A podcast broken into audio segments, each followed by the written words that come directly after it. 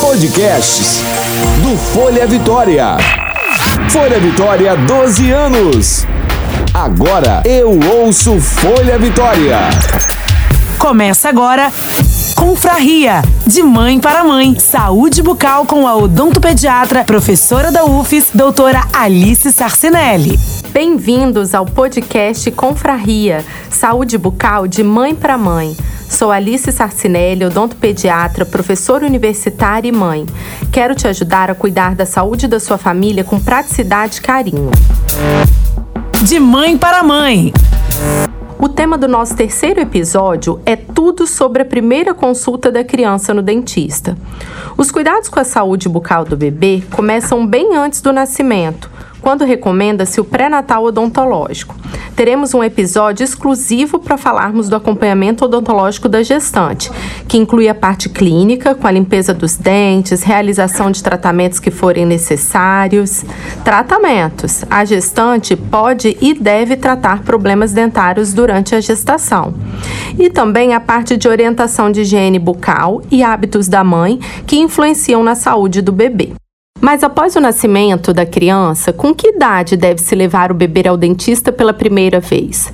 Recomenda-se que seja próximo à erupção do primeiro dente ou logo após sua erupção, que ocorre em média aos seis meses. Mas se seu filho está com um ano e ainda não tem dentes, não é motivo para preocupação. Hoje, enxergamos a cronologia de erupção dos dentes como uma curva. Entre 4 e 14 meses, o primeiro dente pode aparecer, sem que isso seja um problema. Na minha casa mesmo, Miguel, meu filho de 4 anos, teve o primeiro dente só com um ano e um mês. Já a Luísa está com 9 meses e já tem quatro dentes. Sem que isso seja um problema mesmo. Mas e aí, surgiu o primeiro dente? Já é hora de procurar um odontopediatra. Você está me ouvindo, seu filho tem dois, três anos e nunca foi ao dentista. Também não se assuste, está sempre em tempo. Agende e marque uma consulta para ele. Mas por que um bebê sem dentes ou com tão pouco dente já deveria ir ao dentista? O odontopediatra não cuida apenas dos dentes. Durante a consulta, são feitas orientações quanto ao aleitamento, os cuidados durante erupção dentária, incluindo o que fazer para aliviar os sintomas sem prejudicar a saúde do bebê. Você sabia que pomadas com anestésico tópico jamais devem ser usadas? Representam um risco para a criança que pode até mesmo engasgar. A FDA, Agência Federal do Departamento de Saúde e Serviços Humanos dos Estados Unidos, lançou um alerta desde 2015 desaconselhando o uso dessas pomadas anestésicas, tipo nenedente, citando casos até de morte. Não utilize. Vamos abordar também na primeira consulta o uso de chupeta e mamadeira, análise da dieta, a importância da respiração e deglutição no desenvolvimento da face e muito mais. A maior parte da consulta ela não é realizada na cadeira odontológica, e sim no escritório, conversando e trocando informação, que te auxiliará na tomada de decisão a favor da saúde da sua família. Depois, procede-se o exame da boca: freio labial, freio lingual, rebordo gengival, mucosa, língua e dentes.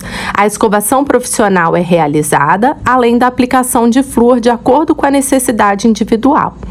Os pais acompanham a criança durante todo o atendimento, acolhendo sua ansiedade e choro quando for necessário. Tudo cientificamente embasado e trazendo segurança para a família.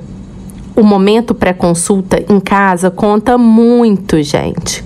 Como os pais preparam a criança, a segurança que passam, as palavras positivas ou não que usam, falar em medo, perguntar ao dentista se irá doer, ter dúvidas sobre se o que você está fazendo é o bem para o seu filho, tudo isso a criança sente e fará diferença para o sucesso no atendimento. Chorar é normal, ter medo é normal, principalmente até os três anos, mas trauma só existe quando há dor ou mentira. E nada disso acontece no atendimento odontológico atual. A abordagem é embasada e humanizada. Pode ficar tranquila. Ao ter um odontopediatra para chamar de seu, você estará coberto em qualquer emergência. A criança caiu, bateu a boca, você não sabe o que fazer? Terá sempre alguém em quem você já conhece e confia para poder te socorrer. Por isso, digo e acredito: toda criança merece um odontopediatra. Boca a boca. A dica de hoje, de mãe para mãe, é como encontrar um bom odontopediatra para o seu filho. Instagram, Google, indicação de amigos. Dá uma olhada no nosso segundo episódio.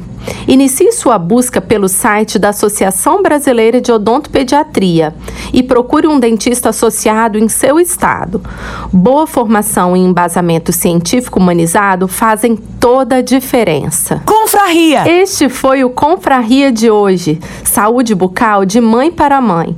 Você pode enviar suas perguntas ou sugerir temas na nossa página do Instagram, amo.sorrir, ou ainda no meu perfil, arroba Alice Sarcinelli, underline odontopediatra. Ouça, baixe, curta e compartilhe. Amo sorrir e você. Você ouviu Confraria, de mãe para mãe. Saúde bucal com a odontopediatra, professora da UFES, doutora Alice Sarcinelli.